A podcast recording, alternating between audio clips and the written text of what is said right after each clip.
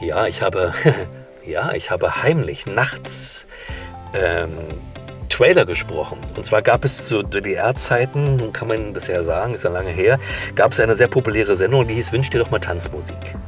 Eine Sendung, die lief, glaube ich, von 23 Uhr bis morgens um 3. Ich weiß es nicht mehr ganz genau. Und ein Freund von mir, der Ulrich Lipka, der heute noch Sprecher bei Deutschlandradio ist, ähm, der moderierte die Sendung. Und ich fuhr die Sendung, also als Techniker. Und ich dachte mir immer, das ist nur Ansage Musik, Ansage Musik ist so langweilig, produziere da mal Trailer. Und da ich also wusste als Tontechniker, wie man Pulte umbauen kann, habe ich also das Kommandomikrofon, wie es schön hieß, in den Sendeweg eingeschleift und habe live dazu mit anderen Effekten auf dem Tonband Trailer gefahren. Licht aus, Spot an. Heute geht es ins Showgeschäft. Na gut, nur fast. Aber etwas medial wird es schon. Denn mein heutiger Gesprächsgast hat ein klein wenig DDR-Radiogeschichte mitgeschrieben und ist heute ein sehr gefragter Coach für Sprechtraining. Der Berliner Bert Lewald stammt aus einer Kabarettisten- und Schauspielerfamilie, wie man es sich nicht besser vorstellen kann. Für den kleinen Bert ein Eldorado. Zwar noch sehr unreflektiert, konnte er sehr früh seinen Talenten nachgehen. Wer hätte nicht Lust und Spaß daran gehabt, in einem Tonstudio Hörspiele zu spielen oder Radiosendungen nachzusprechen? Wenn du eine Frage zum Thema Mindset und mentale Stärke hast, dann schreib mir unter podcast.katschemba.de und ich werde deine Frage über den Podcast oder in Tutorials beantworten. Lass uns gemeinsam mentale Frische in die Welt tragen. Teil den Podcast mit deinen Freunden oder in deiner Community. Schau gerne auf meine Webseite www.katchemba.de. Dort findest du weitere hilfreiche Informationen oder nutze gern den Newsletter und bleib mental frisch. Und nun ab zum Podcast mit Bert Lewald. Du hörst den Finest Mind Talk Podcast. Der Podcast für deine mentale Frische. Mein Name ist Sascha Katschemba. Ich bin Autor, Speaker und Coach für mentale Stärke. Ich treffe mich mit inspirierenden Menschen auf einen Espresso. Wir sprechen über ihren Lebensweg, den Herausforderungen, ihren Erfahrungen und setzen dabei den Fokus auf mentale Stärke. Lass uns herausfinden, was sie inspiriert hat, was sie unterstützt und was sie erfolgreich werden ließ.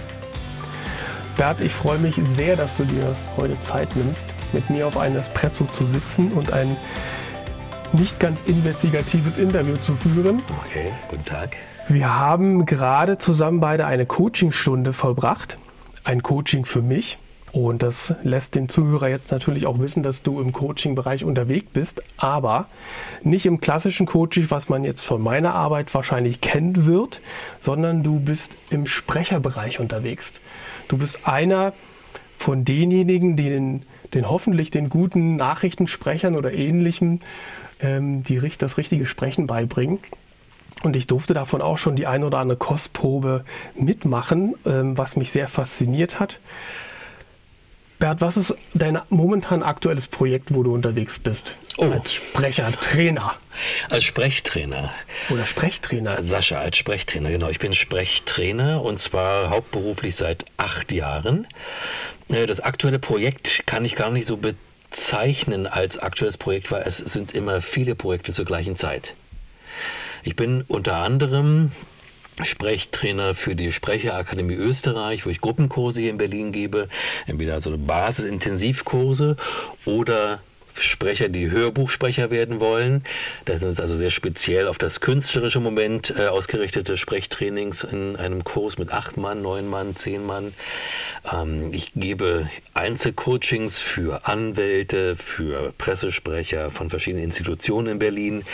Ich arbeite für Radio und Fernsehen als Sprechtrainer. Also ich habe verschiedene aktuelle Projekte laufen und ähm, coache Führungskräfte. Und das ist eben halt eine Mischung aus Sprechtraining und Coaching und daraus wird Sprechcoaching. Also eine ganz eigene Form von, wenn jemand vor Publikum auftreten muss, muss er etwas anderes mitbringen und erfüllen als derjenige, der im Studio sitzt ohne Publikum und einen Text vorträgt, der entweder von ihm geschrieben wurde oder von anderen geschrieben wurde. Demzufolge sind diese Baustellen verschiedentlich. Und ich erfülle aktuell Projekte, glaube ich, an der Zahl fünf. Okay. Ja, das klingt auf jeden Fall nach sehr viel Vielfalt. Was ich unwahrscheinlich spannend finde, ist ja, dass, ähm, wenn man jetzt hört, er ist Sprechtrainer, der Bert, und dann hat man ja so sein Moderat Moderatoren-Set so vor der Nase, vielleicht den einen oder anderen, den man abends im Fernsehen sieht. Was ich sehr spannend finde, ist, dass das ja immer mehr ähm, Einklang findet ja in den Unternehmen. Du sagst, du bist ja auch Führungskräfte-Coach quasi. Absolut. Und würdest du sagen, mh, hm, ist vielleicht jetzt äh, etwas, etwas rhetorisch wahrscheinlich, dass die Stimme ein großes Maß äh, am Erfolg ausmacht? In dem Bereich zumindest, wo du dann tätig bist? Unbedingt. Also worüber ich sehr froh bin, ist, dass Firmen erkannt haben, dass das Wie des Auftritts eminent wichtig ist, um das Was zu verstehen. Heißt also, Firmen haben verstanden, dass Führungskräfte oder auch der normale Mitarbeiter so gut sprechen lernen darf, damit der Inhalt besser transportiert wird. Ob es Vorlesungen sind, ob es Gespräche sind zwischen Vorgesetztem und Untergebenen oder ob ich eine Präsentation halte. Je besser ich sprechen kann und weiß, wie ich etwas vermittle, umso mehr kommt beim beim Empfänger an. Also das ist zum Glück erkannt worden, nicht nur im Radio- und Fernsehbereich, da wird es ja ausgebildet, so Grundvoraussetzungen, aber auch in Firmen, die haben erkannt, dass viele Leute einfach nicht gut sprechen und dass sie oft nicht verstanden werden in irgendwelchen Sitzungen und anschließend die Leute nicht das Nötige äh, umsetzen, was eigentlich dann äh, angefordert wurde. Und je besser ich sprechen kann, umso mehr ich das reflektiert tue, umso mehr kommt hinten raus. Mhm. Das heißt, wir, ich habe ja in diesem Jahr 2018 mein Leitthema, wie sehr wolltest du es wirklich, worauf wir natürlich bei dir in Persona auch auf zu sprechen kommen. Glaubst du, dass durch die geschulte Stimme, durch das geschulte Sprechen ich natürlich in die Lage versetzt wäre, mehr an, an mein Ziel zu kommen? Das heißt, wenn ich etwas wirklich will, hm. dass ich durch die Stimme oder durch den Ausdruck, den ich mit der Stimme habe, ähm, dann etwas schneller vielleicht an mein Ziel komme? Es ist, es ist komplexer. Also, die Stimme ist ja nur der Träger. Ne? Also das ist der Ton, den wir erzeugen. Das Entscheidende ist, wie wir die Stimme einsetzen.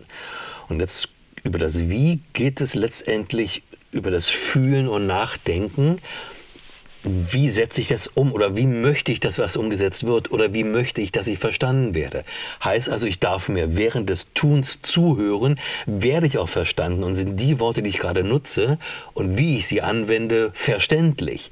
Demzufolge werde ich dann noch besser verstanden. Heißt also, dieser Prozess ist ein in sich geschlossener, aber auch nicht wirklich, weil er natürlich nach offen außen, äh, nach außen offen sein muss, um mich wahrzunehmen und festzustellen, wie ist die Reflexion aus dem Publikum, wie ist meine eigene Reflexion. Und diese Mischung macht natürlich das Ganze verständlicher. Bin also quasi, wenn ich in der Lage bin, mir zuzuhören, mich zu verbessern, mehr in der Lage, Menschen zu erreichen. Mhm. Ja, das ist auf jeden Fall sehr verständlich, selbst für jemanden für mich, der aus der körperbetonten sportlichen Ecke kommt, wo Körperausdruck auch viel aussagt. Und wenn man das natürlich mit einer geschulten Stimme oder Rhetorik in dem Fall vielleicht auch dann verbinden kann, dass man wirklich schneller oder konsequenter an sein Ziel kommt. Beides auch Körpersprache spielt beim Sprechen extrem eine große Rolle.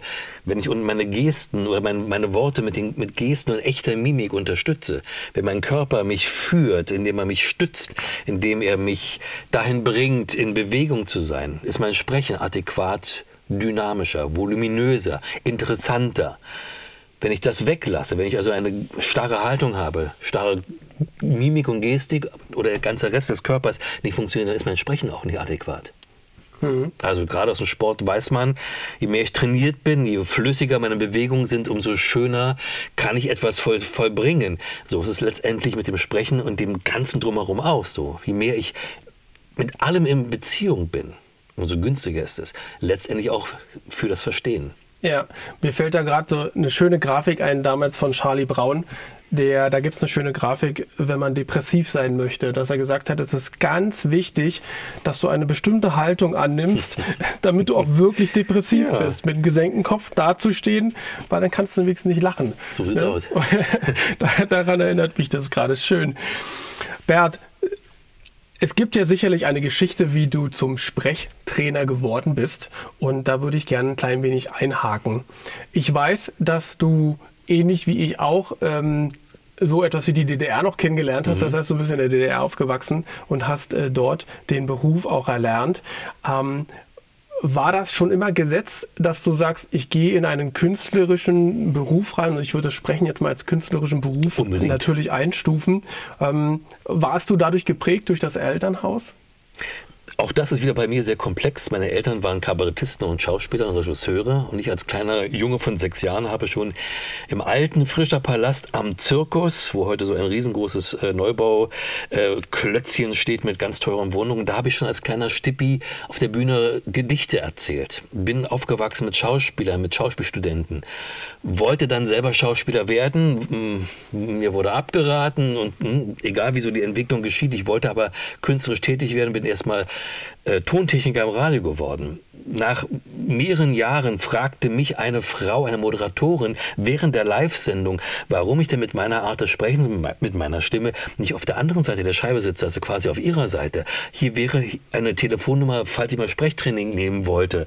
Habe also dann Sprechtraining genommen und dann wurde für den damaligen Jugendsender DD64 wurden neue Sprecher, Nachrichtensprecher gecastet, wie es so schön heute heißt mit zwei sehr bekannten, äh, heute bei der Tagesschau äh, angestellten Sprecherinnen und Sprechern wurden wir gecastet und wurden aufgenommen. Ich bekam eine zweieinhalbjährige Ausbildung zum Rundfunk-Profisprecher in Nachrichten, habe in Nachrichten volontiert, habe Journalistik studiert, habe sechs Jahre Nachrichten geschrieben und gesprochen, habe Beiträge gemacht als Redakteur, um dann quasi äh, mit dem Sprechen noch mehr anzufangen. Ganze Sendungen habe ich gesprochen, Literatursendungen. Wurde angerufen von einer Firma, ob ich nicht auch fürs Fernsehen sprechen möchte, weil er hörte mich im Autoradio. Bin also zum Fernsehen gekommen, habe dort Beiträge gesprochen für den ORB, von den MDR.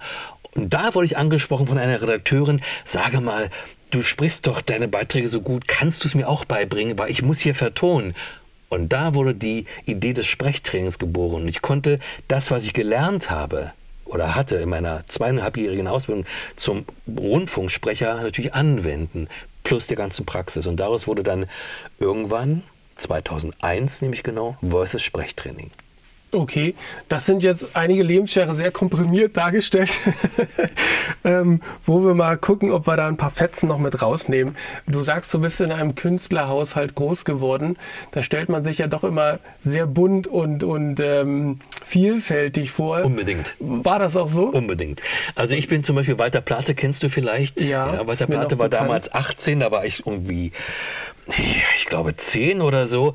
Und ähm, ich, Walter Plate wurde von meinem, von meinem Vater, Stiefvater, ausgebildet im politischen Kabarett oder im, im schauspielerischen Grundkurs. Und ich als junge Hopstem auf der Bühne und fiel in den Souffleurkasten.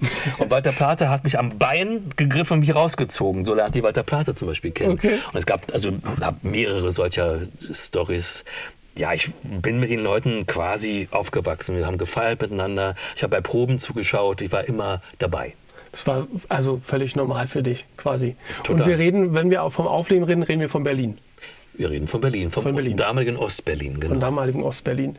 Und du hast gesagt, du hast mit Tontechnik angefangen. War das für dich das, das kleinere Übel, Schauspiel hat nicht funktioniert mhm. oder war da, war da auch ein Interesse da? Also da ich schon als Schüler in der, in der meiner zehnjährigen Schulausbildung ähm, Hörspiele produziert habe, einerseits als Sprecher mit Rollen, ne, habe ich mitgespielt, aber ich habe es dann anschließend auch produziert, konnte ich also beide Sachen schon immer ganz gut abdecken. Das hat mich interessiert. Jeder Junge hat früher irgendwie mit einem Ton, mit einem Kassettenrekorder herumgewerkelt und ich konnte damit immer ganz gut schon. Also war es dann, okay, es sollte nicht Schauspiel sein, aber zumindest in Rundfunk, es war so eine, so eine Mischung aus allem um letztendlich aber da dann doch hinzukommen. Das wusste ich ja damals nicht, dass es dann so sein wird, aber es war schon eine der eine Ersatztür. Okay. Und Hast du für dich da, wenn du das, das ist ja rückblickend immer, immer ein bisschen einfacher, hast du da für dich so ein Talent oder eine Gabe schon entdeckt? Ja, ich habe, ja, ich habe heimlich nachts ähm, Trailer gesprochen. Und zwar gab es zu DDR-Zeiten, kann man das ja sagen, ist ja lange her, gab es eine sehr populäre Sendung, die hieß Wünsch dir doch mal Tanzmusik. Eine Sendung, die lief, glaube ich, von 23 Uhr bis morgens um 3. Ich weiß es nicht mehr ganz genau. Und ein Freund von mir, der Ulrich Lipka, der heute noch Sprecher bei Deutschlandradio ist, ähm, der moderierte die Sendung. Und ich fuhr die Sendung, also als Techniker. Und ich dachte mir mal, das ist nur Ansage, Musik, Ansage, Musik ist so langweilig, produziere da mal Trailer. Und da ich also wusste als Tontechniker, wie man Pulte umbauen kann, habe ich also das Kommandomikrofon, wie es schön hieß, in den Sendeweg eingeschleift und habe live dazu mit anderen Effekten auf dem Tonband Trailer gefahren. Und da entwickelte sich also dieses Sprechgefühl in einer Live-Sendung. Und ich habe immer, immer produziert, immer probiert. Okay. Und du sagst, das hast du als, als Zehnjährige, habe ich es richtig verstanden, wo du gesagt hast, äh, du hast zwar Hörspiel gesprochen und auch schon geschrieben. 10, 11, das heißt, 12 dann später, da, ja. Das, da hast du schon so ein bisschen damit rumexperimentiert. Ja, ich habe zu Hause mit Mikrofon Sendung nachgestellt. Alles verrückt, klar. Und ja. komplette okay. Produktion auf Kassette aufgenommen. Ja, also da würde ich doch schon sagen, dass das Talent doch relativ schnell doch vielleicht für dich nicht klar, aber mhm. schon gelebt wurde von dir, oder? Mhm. Dass du gesagt hast, ja, ich imitiere das mal, weil das ist ja mein Umfeld, in dem ich gerade groß werde. Ja. Eigentlich, eigentlich hast du ja nichts anderes kennengelernt quasi, ne? Also genau.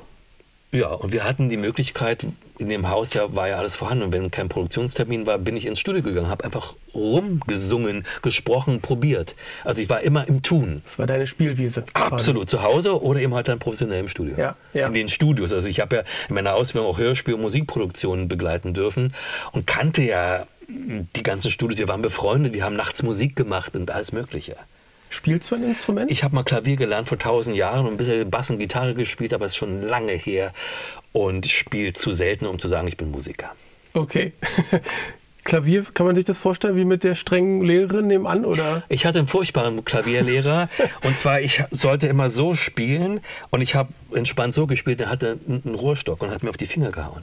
Oh, das ist ja wirklich die ganz große Und ich hab, bin heulend zum Unterricht gegangen, das war also nicht so das Optimale. Okay, gut, da kann man die Leidenschaft äh, verlieren. Verlieren, ja, ja oft, definitiv. Ja. Ich habe auch zu früh aufgehört, um dann wirklich gut zu sein. Ähm, wer oder was hat dich auf diesem Weg am meisten inspiriert, von Personen her?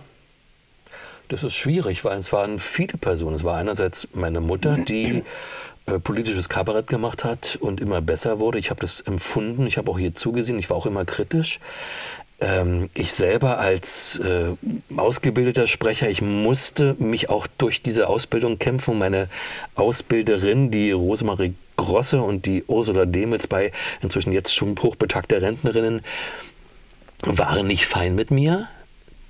Die haben oft mit mir geschimpft und sie hatten aber verdammt recht. Gerade als ich dann live allein auf dem Sender war, fielen mir all ihre Regeln ein, das war alles richtig.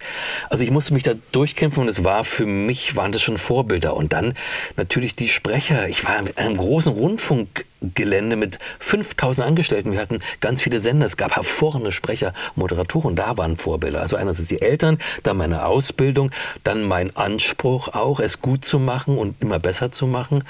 Und der Vergleich im Haus. Ne? Das war schon, war schon, das waren die Vorbilder. Mhm. Du sprichst gerade an deinen Anspruch. Hattest, kannst du ungefähr benennen, wo du, wo, wo du, wo, wodurch sich der entwickelt hat? Dass du einen etwa sehr hohen Anspruch hast an dich selber? Naja, war das vorgegeben im Haushalt? Oder? Hm, naja, also es, der Anspruch war schon, auch wenn ich es so in normalen Gesprächen nicht unbedingt immer erfülle, ein gutes Deutsch zu sprechen eine gute Artikulation zu haben, mhm. die ich gerade, wenn ich also Texte wiedergebe am Mikrofon, die Produktion sind, dann ist das anders, als wenn ich jetzt so privat spreche. Der Anspruch an, an guter Produktion, an guter Produktionsleistung, auch von der technischen Seite her, den habe ich eingeimpft bekommen in den dreieinhalb Jahre Ausbildung. Ich habe ja so ähm, Facharbeiter mit Abitur gemacht, Tontechnik in Grünau und Königs Wusterhausen. Das war sehr intensiv, war auch eine sehr gute Ausbildung mit tollen Ausbildern, auch sehr, sehr niveauvoll und dort ging es auch um Qualität. Und dann ja, in dem, was ich dann angeboten habe. Also ich habe ja dann live gesprochen, Live-Sendungen, Nachrichten gesprochen und da musstest du Qualität bringen. Also das war für mich immer mhm. klar. Es geht nicht unter ein, einem gewissen Qualitätslevel. Auch die Vertonungen für, für Beiträge, für Fernsehbeiträge. Ich weiß, es kam einmal ein Fernsehbeitrag zurück, der von mir vertont war. Der wurde nicht gesendet, der wurde dann von einer Frau vertont. Und das hat mir sehr wehgetan, wo ich dachte, was habe ich da falsch gemacht? Und dann habe ich mir ihn angehört und habe festgestellt, äh, ich habe wirklich Fehler gemacht und ich habe ihn nicht wirklich gedacht, ich habe ihn nicht empfunden und es war nicht ganz mein Thema und weil es nicht mein Thema war, habe ich nicht genug empfunden und nicht darüber nachgedacht. Ich war also oberflächlich. Und das ist mir dann nie wieder passiert.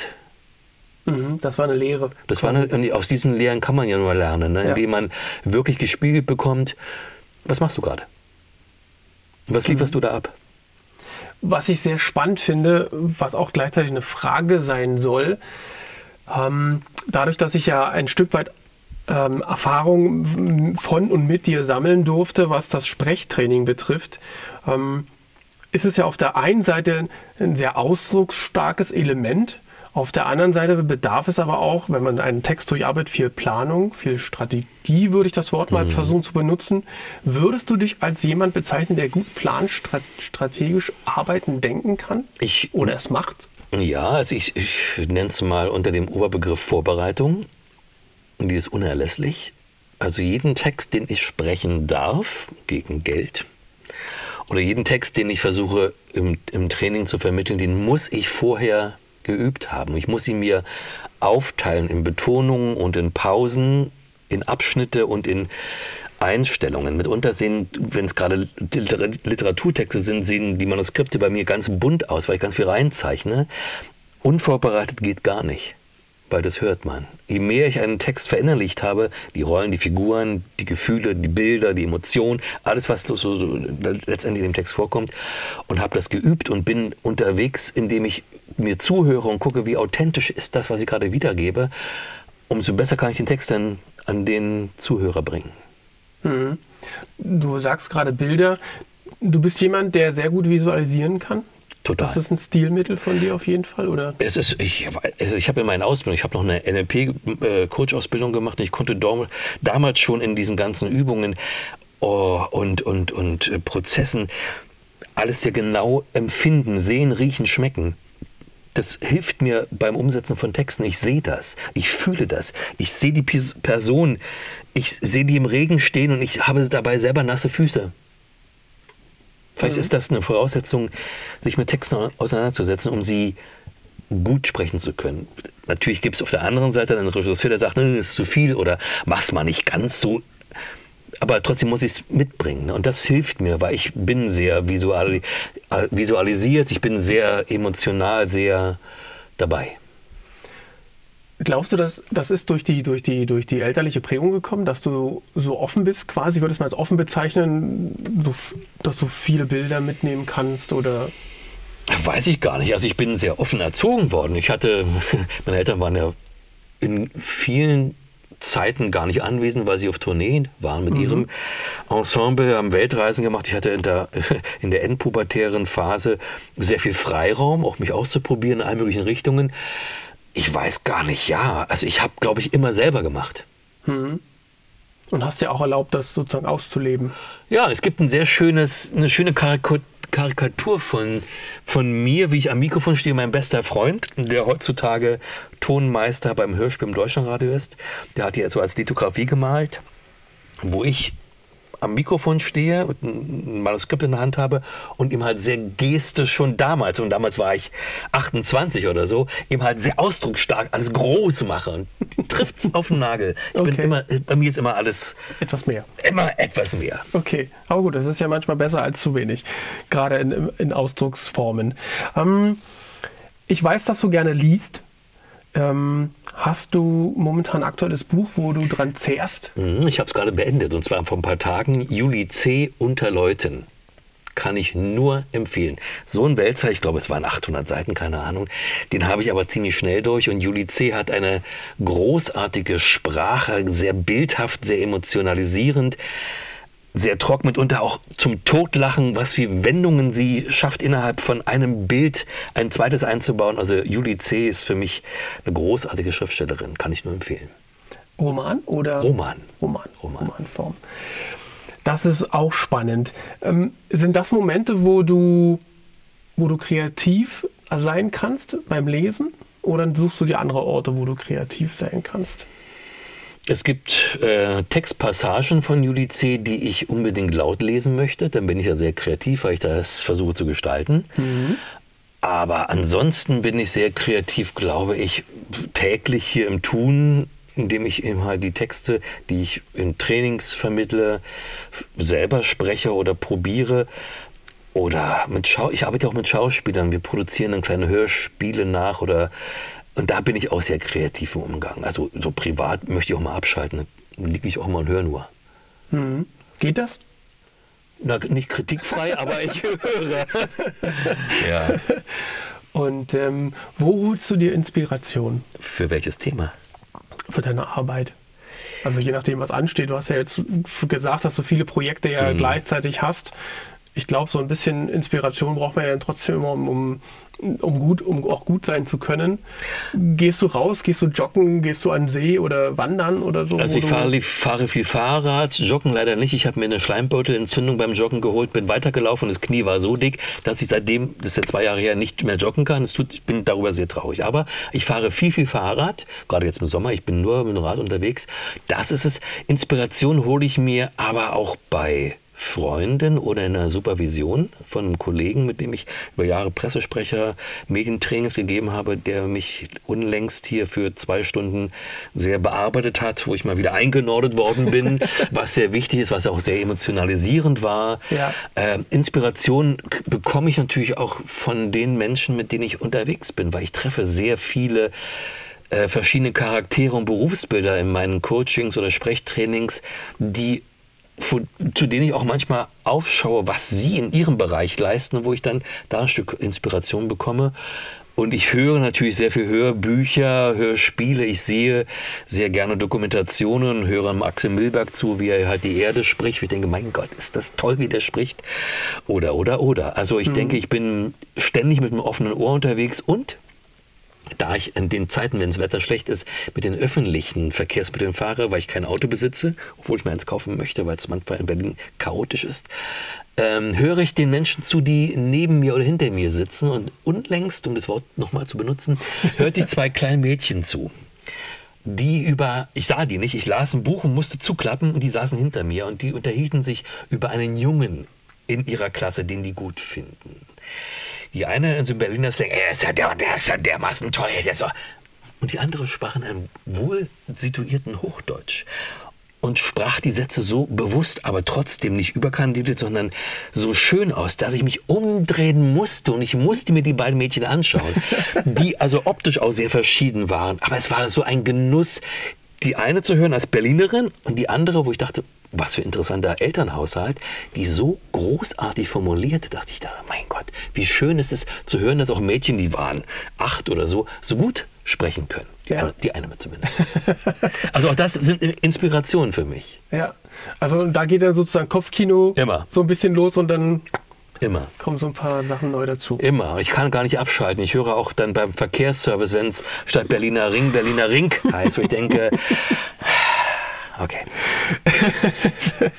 ja, ich, ich glaube, das ist so, so Fluch und Segen auf einmal, oder? Man ist sozusagen immer, man kann sich durch viele Sachen inspirieren lassen, aber manchmal ist der Kanal auch einfach zu offen und man hat dann, kommt halt nicht zur Ruhe so richtig. Ständig. Aber versuchst du zur Ruhe zu kommen und wenn ja, wie?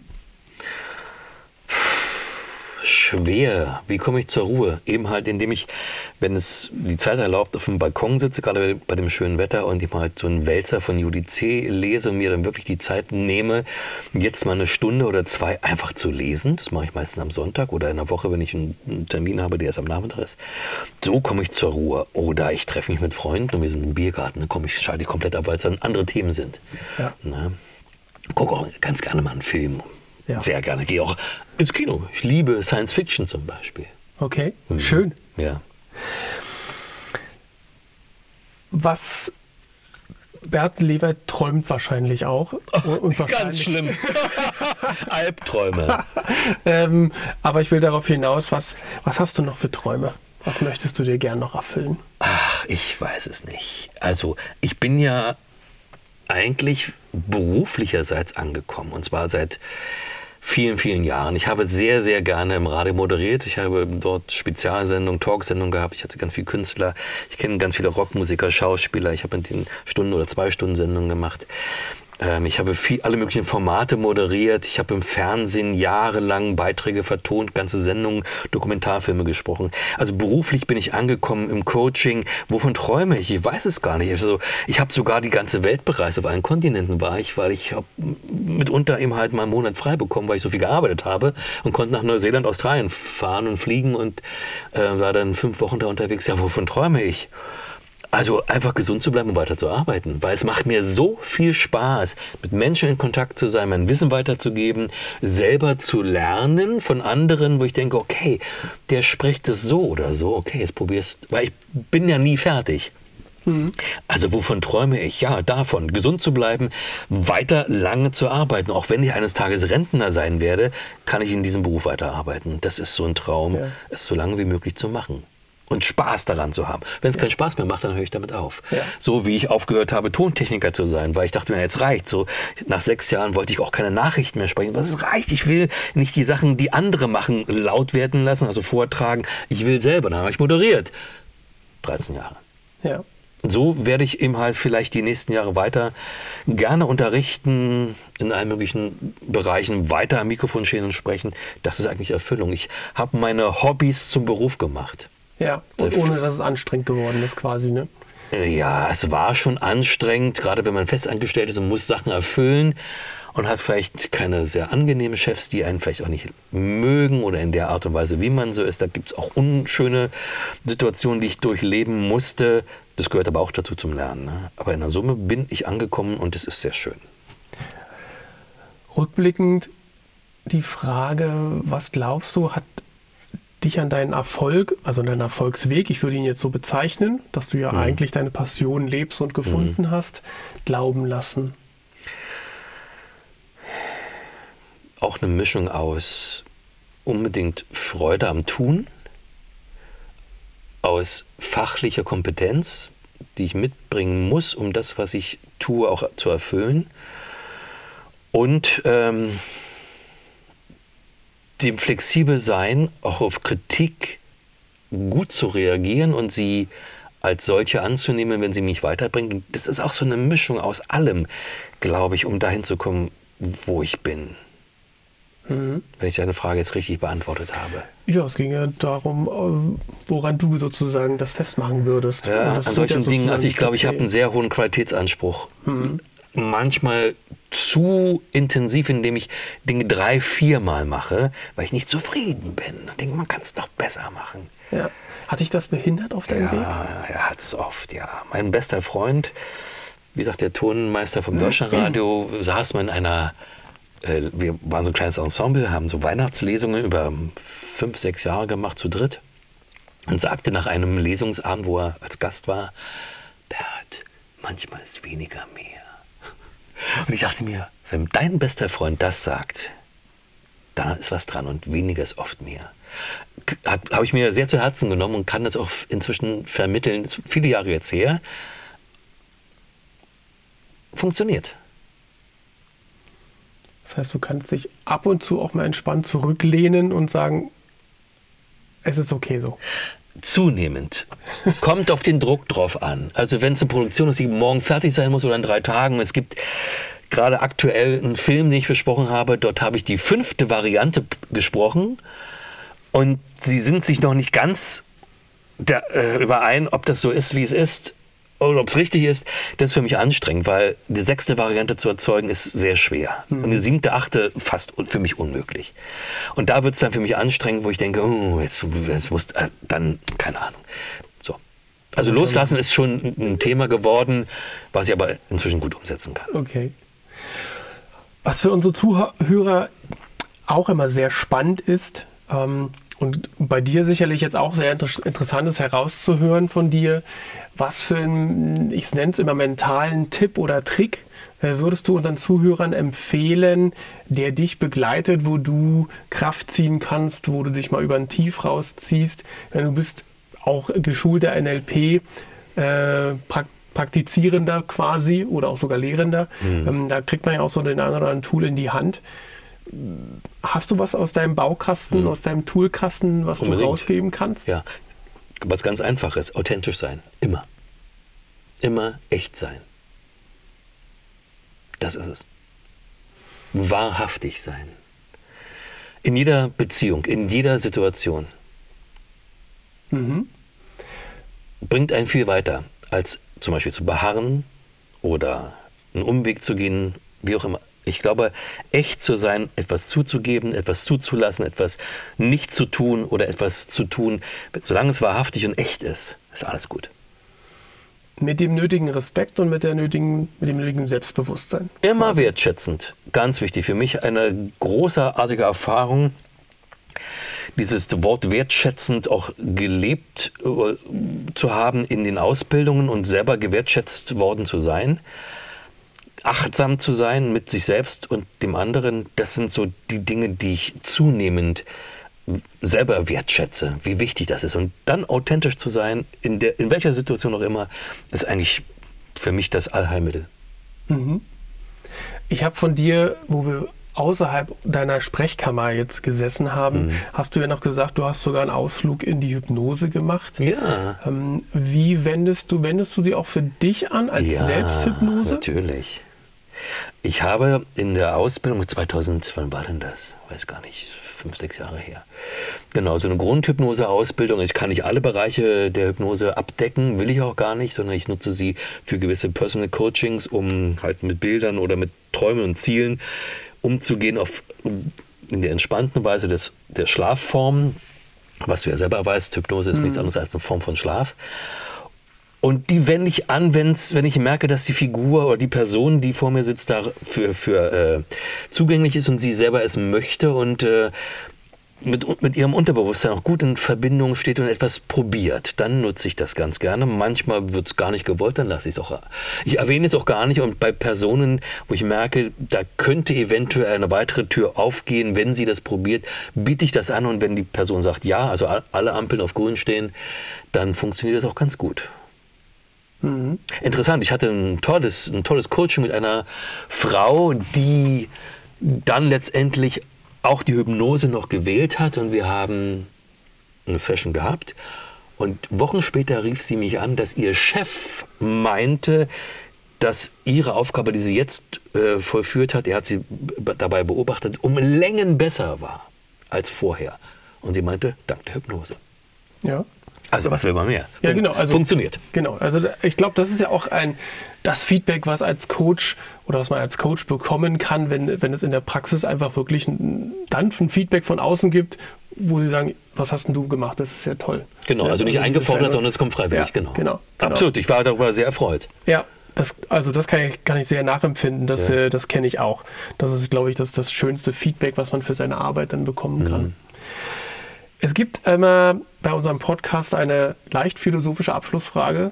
Bist du Tee- oder Espresso-Trinker? Beides. Das ist ein Problem, weil ich, weil ich liebe Tees und ich habe massenhaft Teesorten zu Hause. Und ich habe eine Espressomaschine, die ich gerade stiefväterlich behandle, weil ich sie nicht benutze. Und ich oft dran denke, ach, jetzt ein Espresso, aber der ist ja so alt, der ist ein halbes Jahr alt, der kannst du wegkippen, der schmeckt ja nicht mehr. Und ich vergesse es oft, weil ich momentan eine dritte Baustelle habe und die heißt im Sommer immer Obstsäfte jeden Tag. Ich mache mir jeden Morgen eine halbe Schüssel ba äh, eine Banane, eine halbe Schüssel Erdbeeren, eine halbe Mango mit einem O-Saft als Mix, als Smoothie oder wie auch immer. Ja. Das, das trinke ich jeden Morgen. Demzufolge habe ich dann noch eine Tasse Filterkaffee. Ich denke, jetzt hast du genug getrunken. Und demzufolge eigentlich beides. Jetzt ist das dritte an erster Stelle. Okay. Mal gucken, wo ich dich einsortiere. Schwer, ne? Ich bin nicht einfach. Genau.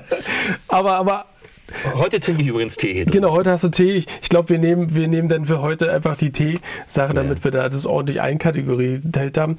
Ähm, kurze Abschlussfrage, weil du gerade das Thema Gesundheit so ein bisschen selber äh, angesprochen hast. Ist das eine Form, wie du dich gesund hältst? Also achtest du auf deine Ernährung? Absolut. Also ich rauche nicht, weil ich Rauchen finde ich ganz eklig und ganz schlimm.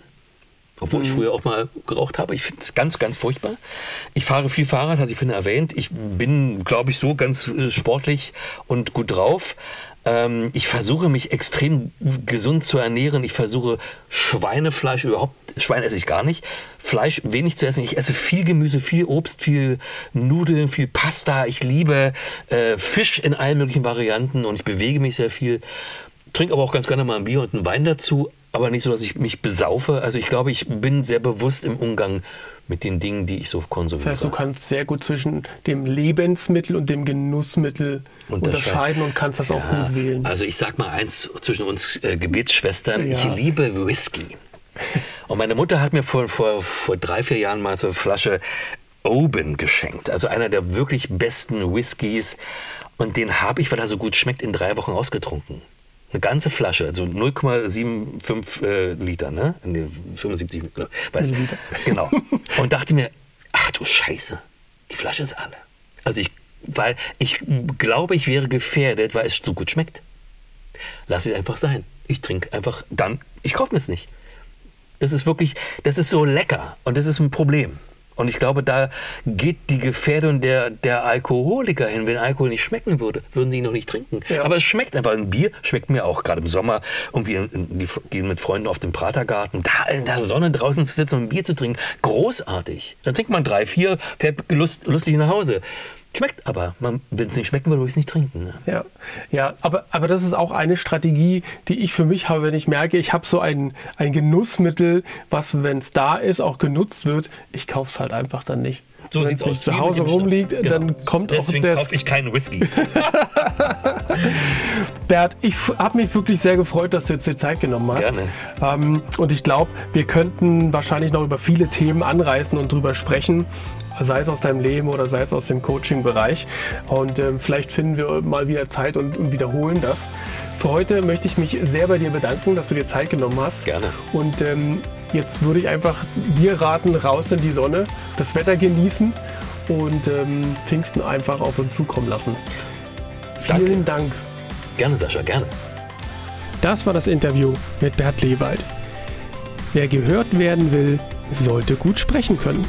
Wenn du eine Frage zum Interview oder zum Thema Mindset hast, dann schreib mir gern unter podcast.kachemba.de und ich werde eine Frage über den Podcast oder in einem Tutorial beantworten.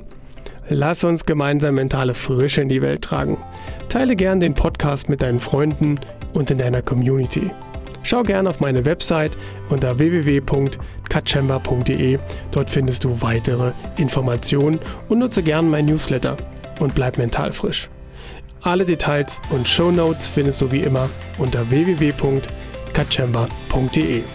Und ich wünsche euch bis zur nächsten Show alles Liebe, bleibt mental frisch und wie heißt es so schön im Radio, wir hören uns. Euer Sascha.